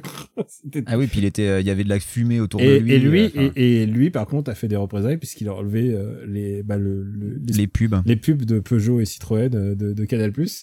Mais c'était aussi ça la force des Guignols, c'est qu'ils étaient protégés par une chaîne qui était à l'époque très très forte. Et au fur et à mesure des années, bah on l'a dit, évidemment, il y a eu différentes équipes. L'équipe qui a suivi tout de suite après euh, Gassio, euh, Delépine Alain, Delépine Alain. euh, était vraiment moins bonne. C'était euh, l'équipe de Franck Magnier et Alexandre Charlot. Tu les connais sans doute, c'est ceux qui ont scénarisé... euh, Astérix aux Jeux Olympiques voilà. voilà Bon, ils ont fait, ils ont dire, fait aussi, j'attendais ils ont fait aussi Bienvenue chez les Ch'tis. C'est ceux, Voilà. que- tu vois, où, ils ont réalisé, je ils vois- ont réalisé, je vois ils ont réalisé Boule et Bill aussi. Faut pas, faut pas oublier. mais oh, putain oh la vache c'est chaud quand même écoute moi je- justement j'allais te demander moi perso j'ai plus ou moins arrêté de regarder les guignols je vais dire au début milieu des années 2000 genre 2003-2004 parce que euh, je me rendais compte que euh, ils surabusaient des gimmicks voilà. Il y a un vrai, il y a un vrai problème de gimmick. il faut trouver il faut trouver le rythme il faut trouver le moment où tu en fais trop et par exemple euh, je me rappelle quand ils ont fait la- une marionnette pour Steve Jobs et qu'ensuite à chaque fois qu'ils avaient Steve Jobs et ils l'avaient souvent le gimmick c'était euh, il prend un, un- un objet du quotidien et il dit regardez c'est un râteau. Eh bien c'est le iRato c'est une révolution. Alors ça c'est marrant. Une fois deux fois quand ils te le font 30 fois au bout d'un moment mais c'est pas possible quoi les gars vous avez vous avez aucune idée. Il y avait clairement, il y avait clairement une surabondance de, de gimmicks et ça c'était vraiment euh, les années 2000, hein, vraiment euh, le. ah c'est les, les années où j'ai arrêté moi. Ouais, ouais, juste jusqu'aux élections de 2007. Euh, Il y avait, euh, il y avait les années Virenque et Virenque, ils en ont abusé, euh, ils en ont abusé pendant, genre, à la suite de mon plein gré, à chaque fois tu l'avais, et surtout le simple fait de la présence de la marionnette, le public rigolait. Et ça, c'est oui le il moment. suffisait qu'il soit là Voilà, c'est le moment où tu voyais Virenque arriver au ralenti, ou même, voilà, Virenque arriver au ralenti, les gens riaient d'avance, et c'était, c'était devenu moins bon, parce que ils étaient, genre, ils étaient attendus. Et puis aussi, il y a eu les années, euh, enfin, moi, j'avais une haine pour la, la marionnette de, enfin, le mec aussi, mais pour Oussama Ben Laden, et qui, qui avait un gimmick horrible, Ah oui. et qui est resté dans les, dans le, enfin, dans le jargon de cette, qu'ils ont, qu'ils ont fini par arrêter au bout d'un moment quand ils se sont rendus compte de la manière dont c'était utilisé. Écoute, on, tu, on peut le dire, hein. la marionnette d'Oussama Ben Laden, elle avait, tant- elle avait une habitude euh, d'appeler les, les femmes espèces d'ikunas. Et le problème, c'est que, que, bah, pas l'expression a été utilisée euh, par, euh, par des jeunes pour, pour parler des femmes en général, de manière pas du tout second degré. Euh, parce que eux, dans leur esprit, quand ils ont fait ça, c'était pour montrer le, le- le- le machisme et le- les mauvais traitements euh, des talibans et de Ben Laden envers la, la féminine. Et quand ils se sont rendus compte que c'était employé euh, pas du tout de la même manière pour parler des femmes en général, bah là, ils se sont rendus compte qu'ils avaient déconné. Ouais, voilà, c'est un peu les, les limites de l'exercice. C'est le moment où il y avait, euh, voilà, c'est qu'il y avait des équipes plus douées que d'autres, hein, tout simplement. Oui, oui. Et Après, euh, après, ils ont fait un des sketchs les plus drôles qui m'a fait le plus rire et qu'ils ont fait, c'était genre deux jours après le 11 septembre. Est-ce que tu te souviens de celui-là? Où en gros, c'est en voix off, t'entends les pilotes des avions qui parlent. Et euh, c'était à l'époque où on sait pas encore trop ce qui s'est passé. Et en gros, le sketch des guignols, ça, ça, c'est en voix off et t'entends le- l'enregistrement des boîtes noires. T'as le mec qui fait euh, Hey John, hey John, je te parie que j'arrive à passer entre les deux tours. Ah, déconne pas, tu vas pas y arriver. Mais si, regarde, je vais y arriver, regarde, je passe. Ah, Et là, t'as Putain, le con. Et là, hey Michael, John, il sait pas faire. Mais attends, moi, je vais y arriver. Et voilà, et ça, ça m'avait fait mourir de rire. ouais, je pense que je pense que moi j'étais en mode too soon pour moi. Non, moi, je- je- je- j'en avais mais de rire à l'époque et euh, je m'étais dit putain la vache quand même, quand même il fallait oser. Ouais, je pense que j'étais en mode tout soude. Euh, et puis il y a un truc qui m'a paru assez hallucinant en fait, c'est que c'est une émission qu'on regardait plus ni toi, ni moi, ni les gens autour de nous, enfin la plupart des, gens autour de nous. Euh, sans doute parce que parce que d'abord bah, la qualité d'écriture, ensuite ils ont essayé de faire du mieux, ils ont mis des nouvelles équipes. Et à ce moment-là, euh, il, ra- euh, il est arrivé un truc, c'est que Canal Plus s'est fait racheter. Ouais. Et euh, Alors moi j'avais déjà quitté la France, hein, donc euh, c'était ça, ça devenait quelque chose qui pour moi était, Et voilà, je voyais de loin. Canal s'est fait racheter et Bolloré arrive et il, il dit non, moi je pense que je vais faire supprimer, je vais faire, je vais supprimer l'émission. Et plutôt que de supprimer l'émission, parce qu'il y a eu, il y a eu quand même des gens qui ont, qui ont protesté. Ah mais l'émission a été sauvée par le public, hein, parce que euh, il avait, il avait prévu de la supprimer. Il y a eu un, un gros mouvement de foule, genre non, euh, supprimez pas les guignols. Mais du coup, il l'a tellement modifié que plus personne n'en a Bah plus voilà, rien eu à il dit ah bah vous, vous voulez que l'émission, bah on va continuer. Et alors du coup ils se sont dit euh, bah alors on, Ils ont tout changé. Ils ont tout changé. Ils ont fait en sorte qu'il y ait moins de politique. Donc, quand tu m'enlèves de la, de la politique, moins de politique dans une émission euh, qui est qui, qui est axée sur la politique, bah voilà, ça fait de la merde. Et euh, ils Mais ont en fait, ils ont fait aux guignols ce qu'ils ont fait à toute l'offre en clair de Canal+. Ils ont tout changé, ils ont tout rendu nul. Du coup, plus personne regardait. voilà. Je comprends pas bien la stratégie hein, de racheter une chaîne ils, pour la tuer, ils se mais sont dit, bon, voilà. ils se sont dit bah écoute, on va la passer en, en crypté. Euh, Ouais. et du coup, et du coup, c'était dommage. Mais du coup, ils la mettaient sur Dailymotion. enfin, genre, ouais, d'accord. Les meilleurs choix, les meilleurs partenaires. Et ils ont, ils ont une campagne de, un peu de diffamation pour les auteurs, parce qu'ils ont commencé à dire, ouais, vous savez combien c'est payé un auteur? Genre, comme si c'était ça le problème. C'est une émission qui a rapporté plein d'argent. Ouais, c'est clair. Et, euh, et qui surtout- C'était, c'était le truc le plus regardé de Canal+, et qui fait, pendant et très longtemps. qui faisait vivre des centaines de personnes, parce qu'il faut des centaines Le- de personnes pour, pour fabriquer les, les marionnettes, pour, les, pour les animer, La- pour les mettre en la scène. tranche du dimanche, la tranche du dimanche pendant des années, ça a été l'émission la plus regardée de tout Canal. Donc euh, Et du coup, euh, et du coup, donc les, les, euh, ils ont fait, enfin, ils ont, enfin, Bolloré, tu peux dire ce qu'il veut, sur la manière quand il a géré des entreprises de, médias, c'est-à-dire comme de la merde. Mais, mais en tout cas, il a réussi à tuer un truc qui me paraissait insubmersible y a, il y a 20 ans. C'est-à-dire Ouais, ouais, il- clair, a rendu un truc, un truc dégueulasse, et du coup, bah, les gens ont arrêté de regarder, bah, et ça leur a donné l'opportunité de, genre, c'est vraiment euh, comment s'aborder un truc.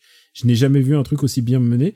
Et si les deux personnes, les deux seules personnes dont je me souviens qui ont dit ah tant mieux, bien, bon débarras, euh, sont Nadine Morano et Jean-Marc Morandini, je me, je me dis qu'il y a un truc. ça en dit je me dis hein, qu'on ouais, on voilà, a ouais. manqué, on a manqué un truc. On, a- on aurait dû, on aurait dû parler plus fort là.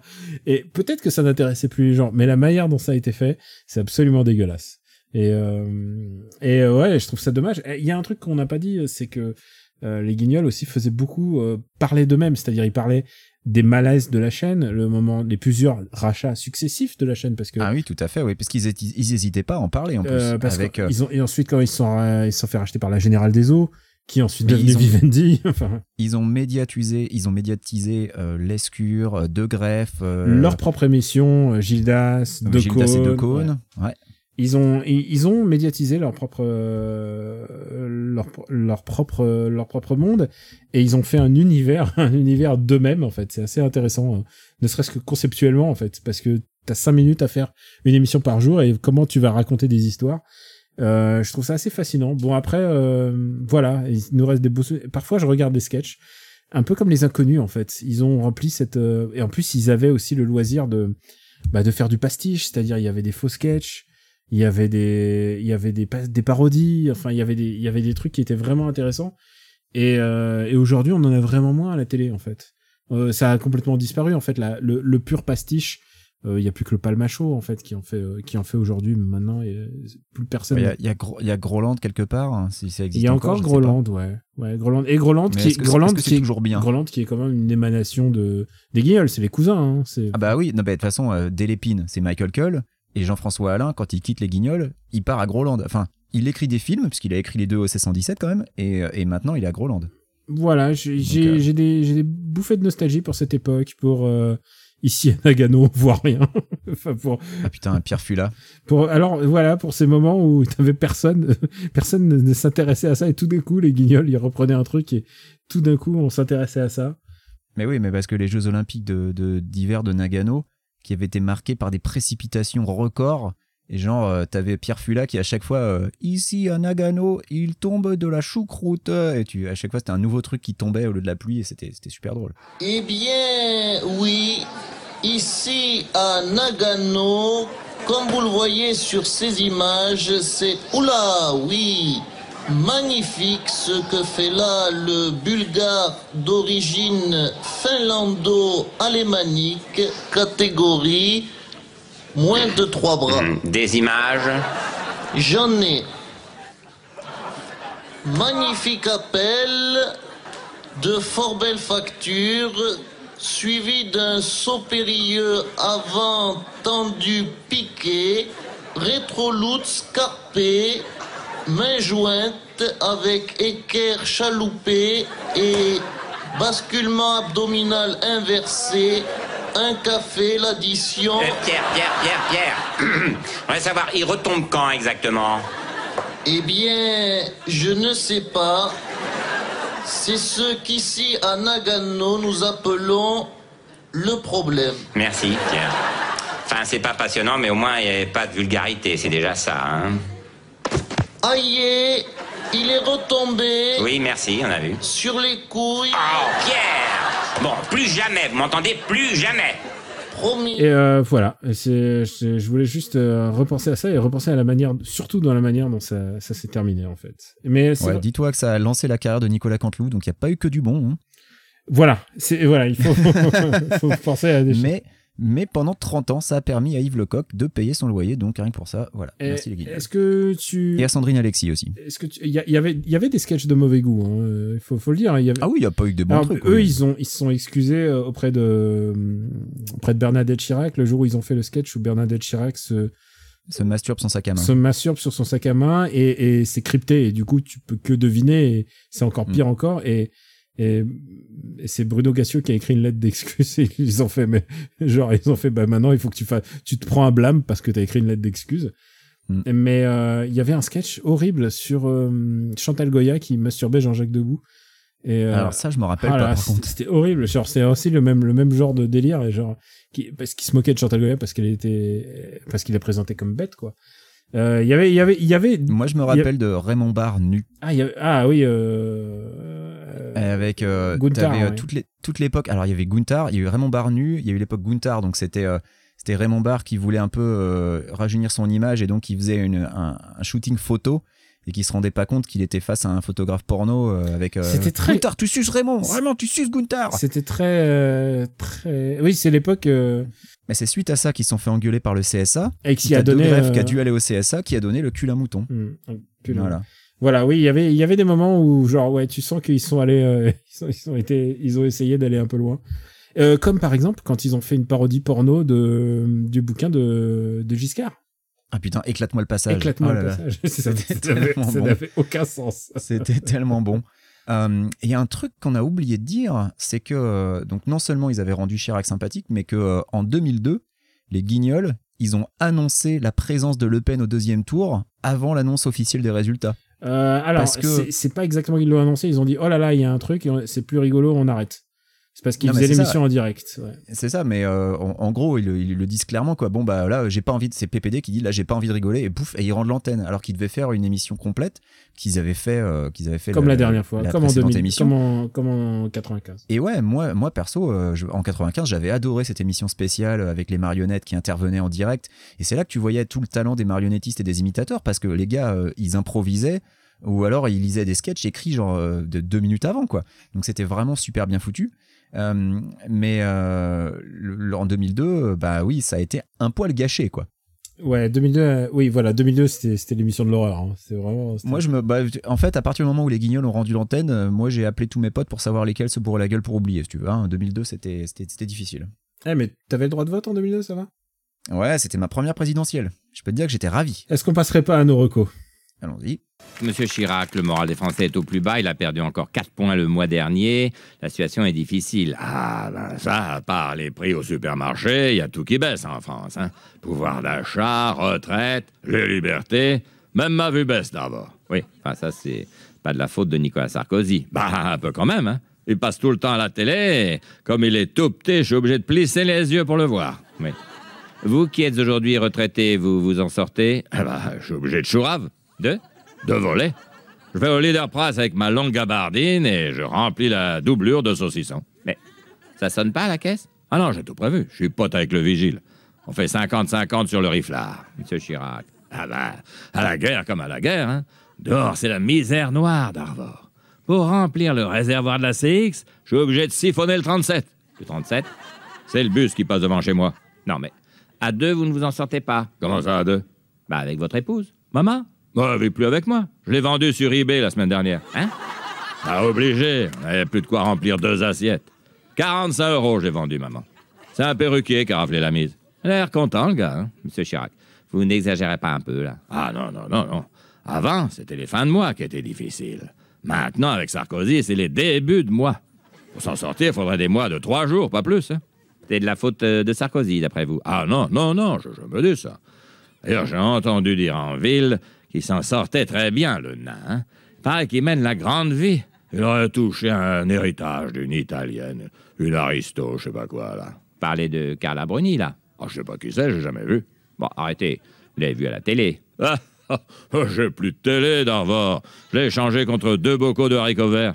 Bien sûr. Vous savez, la télé, c'est pas indispensable dans une maison, hein. Moi, je vais la regarder chez Darty. Oui. Merci, Monsieur Chirac. Eh, euh, avant de partir, je peux passer un petit message? Ben, c'est pas un truc à vendre, j'espère. Ah non, non. Je voulais juste saluer Michel Colucci, plus connu sous le nom de Coluche. Merci pour les restos du cœur qui nous permettent, moi et 65 millions de Français, de manger à peu près à notre faim. Merci.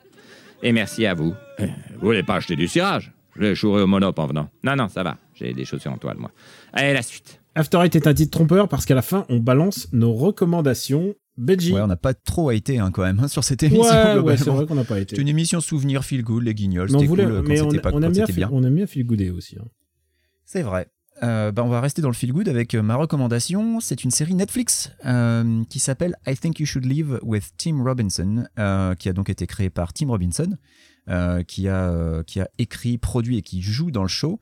Euh, moi, je le connaissais pas avant, Tim Robinson. Apparemment, il était cast member du Saturday Night Live, tu vois, donc je, ne le savais même pas. Et I Think You Should Live, c'est une série très courte pour l'instant. Il y a que 6 épisodes et c'est des épisodes eux aussi très courts qui font, font moins de 20 minutes hein, globalement. C'est aussi coproduit par Andy Samberg, qu'on retrouve en guest dans, dans un épisode. Et c'est de l'humour, c'est de l'humour absurde, mais alors euh, d'un niveau. Enfin, je veux dire, c'est les Robins des Bois puissance 10 000 euh, au niveau absurde. Il y a des passages où, euh, où parfois faut, tu comprends pas la blague, quoi. Et il faut le revoir, ou alors en y réfléchissant, tu dis Ah, mais en fait, si. Mais y a, je garantis pas que tout va vous faire rire. Je garantis même pas que, que vous allez rire une seule fois. C'est tellement particulier que ça marche ou ça marche pas en fait. C'est qui tout double? Donc je, vous recommande d'au moins regarder le premier épisode. Il y a eu euh, pas mal de, de- de- d'images qui ont circulé, notamment une image de Tim Robinson déguisé en hot dog euh, qui dit euh, Look, we're all looking for who did this, qui, qui est tiré justement de cette série, qui, est devenu un mème maintenant. C'est honnêtement un des trucs les plus barrés et les plus drôles que j'ai vu cette année. Alors que c'est sorti en 2019, hein, c'est sorti il y a un an, mais c'est incroyable. Vraiment, euh, moi perso, j'ai j'ai vraiment adoré. C'est complètement dingo et euh, c'est absurde, c'est grotesque, ça va dans tous les sens. Et moi perso, je, je trouve ça vraiment super. Après, euh, comme je l'ai dit, si vous accrochez pas, vous allez détester. Donc, euh, tentez le coup, c'est c'est 15 minutes à tuer euh, le premier épisode. Si vous accrochez pas au premier épisode, vous pouvez arrêter là, ça ça changera jamais sur la sur la suite. Mais euh, moi perso, c'était vraiment un truc euh, un truc qui m'a vraiment fait beaucoup rire. Donc voilà, je recommande. C'est pas c'est pas tout public, mais quand ça fonctionne, ça fonctionne vraiment bien. I think you should live with Tim Robinson sur Netflix. Et pour ma part, je vais recommander un film que je viens de voir et qui donc qui est très frais dans ma tête et je sais pas si à quel point je pourrais en parler avec justesse. C'est un film qui s'appelle euh, Madre de Rodrigo Sorogoyen. Euh, c'est à, à qui l'on doit euh, El Reino qu'on a que j'ai vu l'année dernière et qui est un El Reino et qui est un de mes f- films préférés de l'année dernière donc tout simplement et euh, ça c'est un film assez bouleversant qui euh, qui nous raconte l'histoire euh, qui commence comme un suspense puisque c'est une euh, c'est une mère qui, qui a perdu son enfant. Elle lui parle au téléphone et son enfant, euh, tu sais pas ce qui se passe. Il dit ah je suis voilà, elle est sur le point de le perdre. Et, euh, et puis ensuite, il y a un time jump et l'histoire reprend dix ans plus tard. Donc, et tu retrouves cette mère qui est complètement perdue sans son enfant et tu sens qu'il y a quelque chose qui va mal dans sa vie. Et, euh, et elle est brisée et elle vit euh, près de la plage, euh, là où euh, bah, son fils aurait disparu. Et donc, euh, elle se demande, euh, elle se demande à chaque à chaque coin de rue si c'est pas cette personne, si son fils n'est pas cette personne. C'est un film très dramatique. Euh, C'est Mhm. pas c'est pas complètement un feel good euh, feel good movie. Je faut faire attention. Ça, ça commence comme un thriller. Et euh, voilà, ça m'a ça m'a vraiment marqué. Ça m'a il va me falloir un peu de temps pour que je l'encaisse comme il faut parce que c'est vraiment très très très très beau. Euh, la, la photo est extraordinaire et euh, voilà, Sor Sorgoyen c'est vraiment un de mes devenu en quelques quelques films un de mes réalisateurs préférés. J'adore ce mec. Donc voilà, euh, si vous avez l'occasion de retourner en salle, je vous conseille Madré. Et puis et puis voilà, euh, voilà pour le drame, je peux pas passer à côté d'une occasion de vous recommander. C'est notre double reco à papa et à moi dans le prochain Super Ciné Battle, mais il faut y aller quand même. Euh, il faut être un peu patriote là-dessus. Il faut aller voir Ip Man 4. Ip Man 4 est sorti en salle. Ah non, non, mais euh, je, je vous lâcherai pas. J'aime bien comme t'as placé faut être patriote, allez voir un film chinois. Ouais, mais non, mais il faut être patriote. avec- C'est les films de Kung Fu. C'est quand la dernière fois qu'il y a eu un film de Kung Fu au ciné? Ah bah Shintok Ninja contre les hommes araignées. Voilà, c'est-à-dire il y en a pas eu. Euh, voilà, c'est un. Ou, ou Shanghai Pizza contre les hommes araignées. C'est un grand, grand, grand film. Euh, c'est un grand film d'abord mélancolique parce que c'est l'histoire d'un mec euh, à la fin de sa vie. Donc, euh, Donnie Yen, il sait jouer la comédie à la différence de beaucoup d'acteurs de kung-fu. C'est son dernier film de d'arts martiaux parce qu'après il peut faire plus que des films d'action, mais film d'arts martiaux ça va être compliqué. Et, euh, et c'est Ip euh, qui, à la- après la mort de sa femme, il découvre que lui-même est malade et, euh, il va, il veut organiser la fin de sa vie euh, pour ça. Alors donc déjà c'est un peu mélancolique, mais ça n'empêche pas qu'il y a plein de bastons. Euh, qui voilà, c'est réalisé par Wilson Whip qui a fait aussi, euh, qui a réalisé aussi les précédents. Et, euh, et voilà, c'est euh, c'est de la très très bonne cam. Il y a des moments très poignants. Alors je sais qu'il y a plein de, je sais qu'il y a plein de gens qui ont été déçus par le 3. Je pense que les Hitman en fait, ça se regarde d'abord une fois en, si possible en salle. J'ai vu Hitman 3 en salle et donc maintenant le 4 en salle. Je pense que ça se voit une fois au moins une fois en total et ensuite ça devient un film à extrait que tu mets ton DVD pour regarder une baston, pour regarder un extrait sur YouTube. Et je sais qu'il va avoir des trucs que je vais re-regarder. Euh, le principe d'Hitman, c'est quand même, c'est des films, c'est des films de kung-fu contre le racisme aussi, puisque ça se termine toujours par Hitman qui défonce la gueule soit d'un japonais, et là on change, ça va être, ça va être un coréen. Non, bah non, c'est un américain, ça se passe aux États-Unis. Ah pardon. Et c'est Scott Atkins en plus qui se fait défoncer. Ah. Donc euh, ouais, non, non, vraiment, euh, tout est tout est parfait. Vraiment, euh, c'est c'est- pour moi c'est un c'est un grand film d'arts martiaux. J'ai pris mon pied. Euh, bon, je te mentirais si je te disais que c'est le meilleur de la série. Euh, mais je- comme je t'ai dit, pour moi, les Hitman, il faut prendre des éléments. Moi, il y a des bastons dans le 3 que j'aime beaucoup. Il y a une baston dans le 2 que je, il y a trois bastons dans le 2 que je trouve phénoménal. Euh, voilà, faut le voir. C'est vraiment un film qu'on voit avec le cœur. Euh, parfois, tu serres les, moi, je sais, moi, je, je regarde les films de coucou. Quand c'est comme ça, je serre les poings et tout. Je suis dedans. Et voilà, je suis très très client et je vous recommande d'aller voir Hitman 4 et d'autant plus que vous n'avez pas besoin d'aller voir les autres Hitman, il y en a un qui est dispo sur Netflix je crois. Mais l'important aussi c'est euh, qu'il faut soutenir euh, il faut soutenir le cinéma de kung fu au cinéma quoi. Parce que si vous allez pas voir celui-là, il y en aura plus jamais d'autres hein, ça je peux vous l'assurer. Et c'est l'occasion parce qu'en plus les salles elles sont vides, les il faut soutenir le cinéma. En plus, vous avez statistiquement 10 000 fois de moins de chances de, de choper une maladie euh, en allant au cinéma que en allant boire un verre au bistrot. Euh, genre je, genre je suis pas je, suis pas je suis pas expert hein, mais genre à vue d'œil si Ouais, je pense que 10 000 fois tu t'avances un peu quand même. Ouais, hein. mais je, je veux dire, à vue d'œil, si tu vas dans une salle vide, c'est plus safe qu'une terrasse. Oui, si t'es tout seul Euh, dans la salle, ça devrait aller. Et les salles sont pas sont pas remplies. Hein. J'ai vu Madré aujourd'hui, euh, la salle était pas pleine. Et, euh, et, et pour Hitman 4 non plus. Voilà, donc euh, il faut, euh, genre, c'est le moment, c'est le moment. Il faut y aller, il faut, faut, faut se mouiller ce maillot. Les gars, il faut aller voir Hitman 4. euh, emmenez votre famille entière, emmenez les enfants, les enfants ils peuvent regarder. C'est de la base, c'est de la bagarre, mais c'est de la bagarre positive parce que à la fin les méchants ils en prennent plein la gueule et le racisme c'est sale. Voilà. ça va, ça va, je t'ai convaincu. Mais toi, Ah, tu me l'as bien toi, en plus, Chez moi, les, chez moi, les cinémas sont fermés. Donc, oui, euh, et en plus, résolu, Hitman mais- 4 est sorti chez toi en janvier, je crois. Ah bah écoute, tu me Je l'apprends, crois mais qu'aux de façon, les États-Unis, cinoches sont fermés, je crois donc qu'aux États-Unis, il est sorti en janvier, donc euh, donc voilà. Toi, mais ouais, toi, t'as rien fait pour le cinéma de. Ah, j'ai rien fait du tout pour le cinéma de- de- d'exploitation chinois. il est non, sorti en, rien. ouais, en version lim- en sortie limitée en salle euh, le 25 décembre. Qu'est-ce que tu foutais le 25 décembre hein? Pff, On se le demande. Voilà.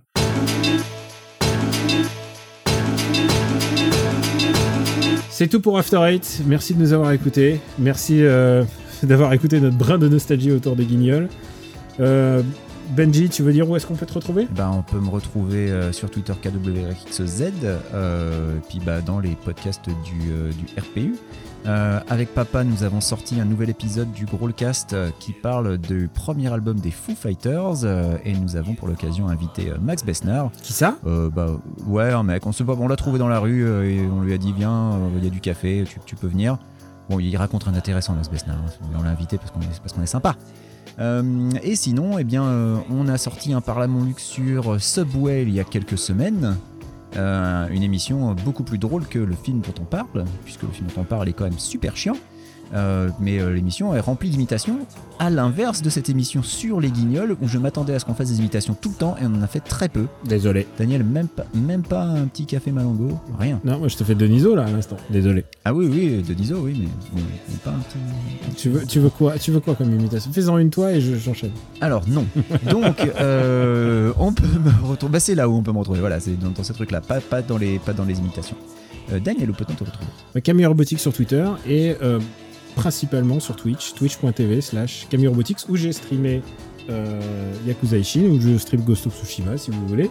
Euh, et là, je regarde sur mon bureau, j'ai Maniteur aussi, un, un, un jeu où tu es un requin qui. Un requin, mangeur d'hommes, et un jeu qui m'intrigue beaucoup. Il faudrait. que- C'est un action RPG où tu es un requin. Ouais. Franchement, c'est. Ça- moi, ça me fait penser à Evo, mais il faudrait que. Oui, c'est c'est un peu le principe de Evo. Et, euh, et voilà pour l'essentiel, et puis je vous tiendrai au courant pour le reste. Et ben c'est tout, je crois. Eh ben, c'était abrupt comme fin. je, sais pas, je sais pas, je sais pas quoi ajouter d'autre si tu veux. bah écoute, non, mais ça, ça fera le boulot. hein. Oui, oui, et voilà. Sinon, les podcasts habituels et, et tout le reste. Et MDR est en vacances de toute manière. Donc, euh, moi pas, mais euh, MDR. Ah ouais oui. Mais du coup, vous avez pas parlé du film avec Michael Youn? Euh, non, non. Oh, putain, euh, ah, c'est vrai que toi, tu voudrais, tu voudrais le, le voir, hein, peut-être.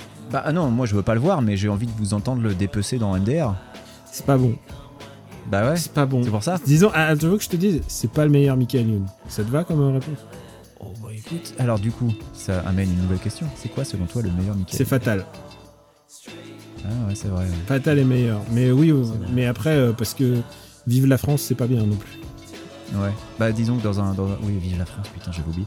Dans un océan de caca, tu tu t'accroches à ce qui surnage. Non, et ça, Fatal, Fatal, est presque bien, pardon.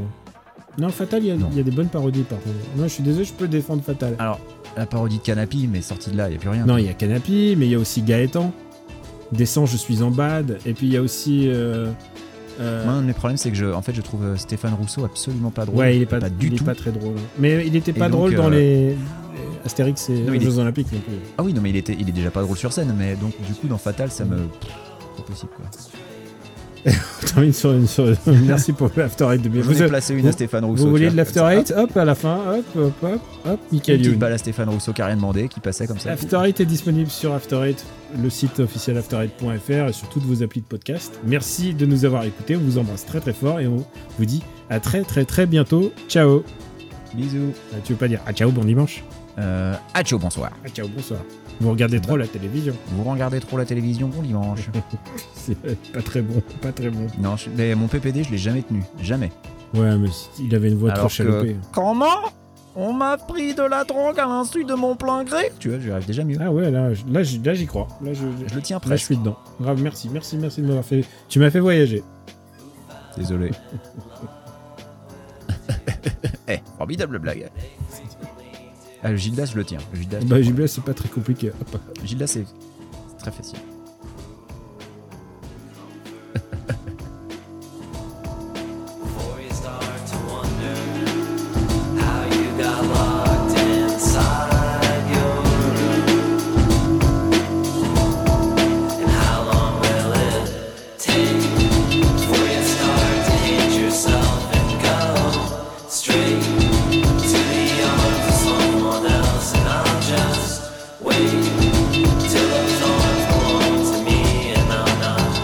See.